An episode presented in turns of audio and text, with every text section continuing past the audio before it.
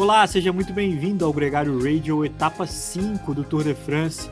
Vitória do esloveno Tadej Pogacar, o atual campeão, venceu o contrarrelógio de 27 quilômetros com muita autoridade. Não foi suficiente para pegar a camisa amarela, mas nem isso foi negativo para ele. A camisa continuou com Mathieu Van Der Poel. O holandês fez um grande contrarrelógio e comprovou a teoria dele, do craque. Nicolas, o alienígena quer manter essa liderança. Ah, bom, quem não quer, né, cara? Quem não quer? Você vai dar de mão beijada a camisa amarela para a concorrência? Maneira nenhuma. Mais do que manter essa camisa amarela, foi muito surpreendente. Ele fez o quinto melhor tempo da etapa. Ele ficou um segundo atrás do Wout van Aert. Um segundo só atrás de um cara que é vice-campeão mundial da categoria o Mathieu Van Der Poel falou antes da etapa que não tinha nem bike fit de contrarrelógio, uma, uma modalidade que ele não treina. A camisa amarela faz alguns milagres, né, Nicolas? E com as pernas dele isso tudo fica mais fácil, né? Tinha que ser o, a propaganda da, da Red Bull. The Yellow Jersey gives you wings, te dá asas, né? Essa é uma boa. Mas, olha, eu vou te falar que eu, particularmente, não fiquei impressionado com essa performance dele no contrarrelógio, tá? Eu esperava, eu sabia que ele ia fazer, eu já eu lembro de outros contrarrelógios em, em, em provas é, na França, ele sempre sempre foi rodou muito bem. E o cara quando está em boa forma é aquilo que a gente já discutiu antes, né? Ele consegue subir, descer, fazer crono, sprintar, faz um pouco de tudo. É, quando a forma do cara é boa, não tem não tem erro. De fato, ele é um cara que gosta de andar com a cara no vento, um cara que não tem medo de andar sozinho. Não era completamente imprevisível que ele pudesse ter uma boa crono, principalmente no percurso de hoje, né? Percurso rápido, técnico, com muitas curvas, muita gente passou aperto, inclusive um dos favoritos, o Stefan Bissiger, da EF Education, quase perdeu o controle da bicicleta, acabou tomando um susto que custou ele um resultado melhor. Nicolas, o fato é, Pogacar andou a 51 km por hora, bateu o Kang, botou tempo no Wout van Aert, os especialistas é. ficaram para trás desse cara que é um contender e que talvez é. não precisava dar tanto as caras assim nesse momento da prova. Ele meio que deu um golpe moral enorme hoje. É, aí eu fiquei impressionado. Não com o Vanderpool, mas com o Pogacar.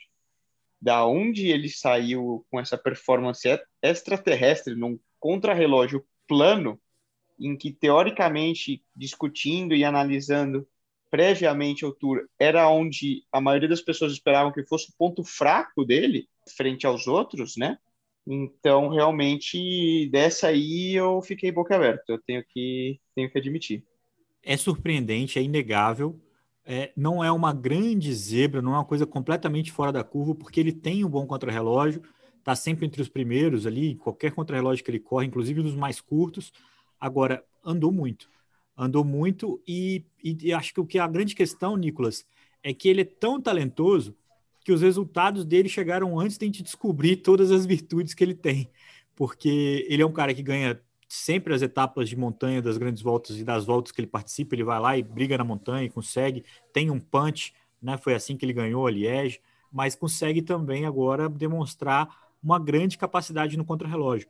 Se você for analisar individualmente, se você tirasse o Pogacar da história, você ia ver que o Roglic fez uma grande contrarrelógio também, até pela lesão dele, pelo tombo dele, né, que machucou bastante, conseguiu um tempo muito honesto, não perdeu tanto tempo assim. O Carapaz também não. Todo mundo ali ficou mais ou menos dentro de um previsível que Pogacar fora, a prova estaria completamente em aberto. Total. Eu concordo plenamente com você. Eu acho que é, Roglic não fez um mal contra relógio, Carapaz também não. Todos ali os contenders e escaladores, né? Mais ou menos se defenderam bem.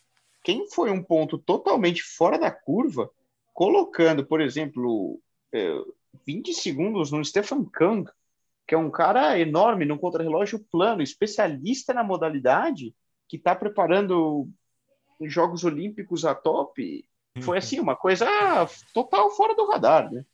E isso, Nicolas, né, para efeitos práticos de classificação geral, colocou o Pogacar com quase 1 minuto e 40 sobre o Primus Roglic, é, 1 minuto e 36 sobre o Carapaz, uma vantagem enorme para o quinto dia de competição, e ainda mais sabendo que a gente tem, além de um outro crono, não tem tantas etapas de grandes montanhas tão difíceis assim para que esse jogo vire na subida, né? Num dia ruim do Tadej Pogacar. Existe um grande risco de a gente ter tido cinco etapas muito incríveis do Tour de France até agora, e daqui para frente a gente vê o Tour de France muito disputado, muito bacana, e ao mesmo tempo sem grandes surpresas nessa disputa. Existe um risco muito grande de a gente ter visto hoje o Tadej Pogacar ter sentenciado esse Tour de France, cara. Bom, vamos ver. Eu, como a gente comentou já no programa prévio ao tour, né, de análise, uma coisa é fato: o tour foi desenhado esse ano pelos organizadores para tentar evitar é, justamente esse marasmo, com etapas que deixam a classificação aberta, é, a classificação geral aberta até o final, colocando os Pirineus no, no final do tour, trazendo muita dificuldade com etapas de transição com margem para emboscadas, é, que podem rolar vento cruzado, podem rolar uma série de, de coisas, como a gente viu naquela suposta etapa 3, que era para um sprint, e acabou bagunçando tudo. E, então, espero que não, né? Espero que para nós que estamos aqui assistindo, a coisa siga disputada, siga com dinamismo e, e entretenimento para nós eu consigo, eu consigo ver isso que você está dizendo e a gente não sabe como é que está a Jumbo Visma para a continuidade dessa prova. E a gente não sabe também como é que está a Ineos para a continuidade dessa prova. A gente sabe que essas duas equipes vão ser muito decisivas nessa exposição, nesse ataque, principalmente ao Pogacar. Vamos considerar ainda, por enquanto, que o Mathieu Van Der Poel está aí numa posição alegórica com essa camisa amarela. Mas eu já não sei nem se é, se é fato isso, porque Nessa quinta e nessa sexta são duas etapas que ele consegue brigar para manter a camisa amarela. Talvez ele vá perder só no final de semana no Legrand Bornat. Mas o fato é que existe um favoritismo ainda maior do Pogacar daqui para frente e existe uma necessidade muito grande dessas duas equipes tramarem alguma coisa, colocarem em risco o Tadej Pogacar, exporem ele ao erro, porque senão esse moleque vai ser bicampeão do Tour de France, cara. Calma, Leandrão, calma. Não vamos contar com, com os ovos antes da galinha. Tem muita coisa. Nós estamos somente na quinta etapa e o tour é o tour, uma grande volta é uma grande volta. Podem acontecer mil coisas. A gente viu, volto a dizer, um, um aperitivozinho na etapa 3. Então, vem muita coisa por aí. Isso, isso eu tenho certeza vamos lá, vamos manter o suspense, vamos manter a esperança do que, que vai acontecer. O fato é que nessa quinta-feira a gente tem uma etapa que tem toda a chance de ir para o sprint, tem só uma, uma meta de montanha de categoria 4, talvez não seja nem decisiva para o Ides Hillen é, perder a camisa, né? É, porque o Mathieu Van Der Poel teria que estar nessa briga para poder tomar. Mas aí na sexta-feira, sim, tem muitos pontos em jogo. Ali pode ter uma mudança mais significativa da camisa de bolinha que vai se consolidar no primeiro final de semana. São duas etapas de montanha, no sábado e no domingo. Vamos ver como é que vai desenrolar essa prova, inclusive nessa classificação por pontos, que vai ser, eu imagino, muita gente vai brigar por essa camisa nessa edição do Tour de France, Nicolas. Não vai ser muito secundária, até por essa disputa dos grandes nomes aí em torno da camisa amarela.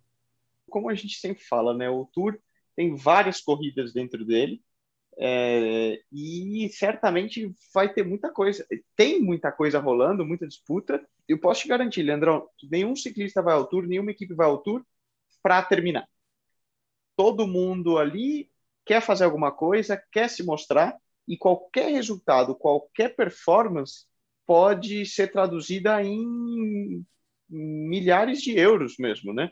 É, em renovações de contrato, em dinheiro, patrocinadores. Então, ninguém vai para brincar. Nem a gente, Nicolas. A gente vai para se divertir. Vamos assistir como é que vai desenrolar esse Tour de France. Eu acho que tem muita coisa legal. Tirando o meu susto aqui com o que o Pogacar fez hoje, acho que a gente tem muita diversão ainda para acompanhar nos próximos dias. E a gente volta amanhã com mais informações sobre o Tour de France, mais comentários e a sua visão, que é sempre muito valiosa. Fora isso, como é que você está? Como é que estão os treinos aí em Livinho? Show de bola. Que hoje falou, ó, é, eu acertei ontem, né, que o Vanderpool ia, ia manter a camisa e nevou até no treino hoje aqui na nossa cabeça. Eu lembrei do programa que vai, vai ao ar na sexta-feira, do que a gente preparou sobre frio e chuva. Tudo que eu aprendi nesse programa com a doutora Fernanda, com a Jaque, todo mundo, eu, eu fiquei, passou um filme na minha cabeça hoje quando eu estava congelado lá no topo da montanha. Quem ouvir esse programa na sexta-feira vai ouvir a sua opinião sobre isso, sobre a chuva principalmente, e vai saber o quanto que foi difícil para você. Enquanto isso, a gente mantém o suspense. O programa do Tour de France com Murilo Fischer, com Luciano Palharini, com Luiz Papito está no ar no podcast Gregário.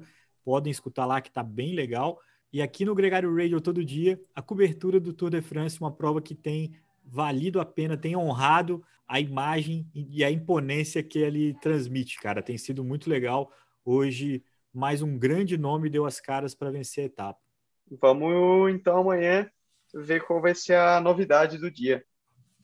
Amanhã é Peter Sagan, Nicolas, não tem jeito, tem que ser, tem que manter aí a, a grande classe. O Hollywood, o Hollywood, o Hollywood tem que seguir o é... filme de acordo. Estão alimentando o bichinho aí com muito, com muito bom gosto, né? Tem que manter o nível aí da, da qualidade dos grandes campeões.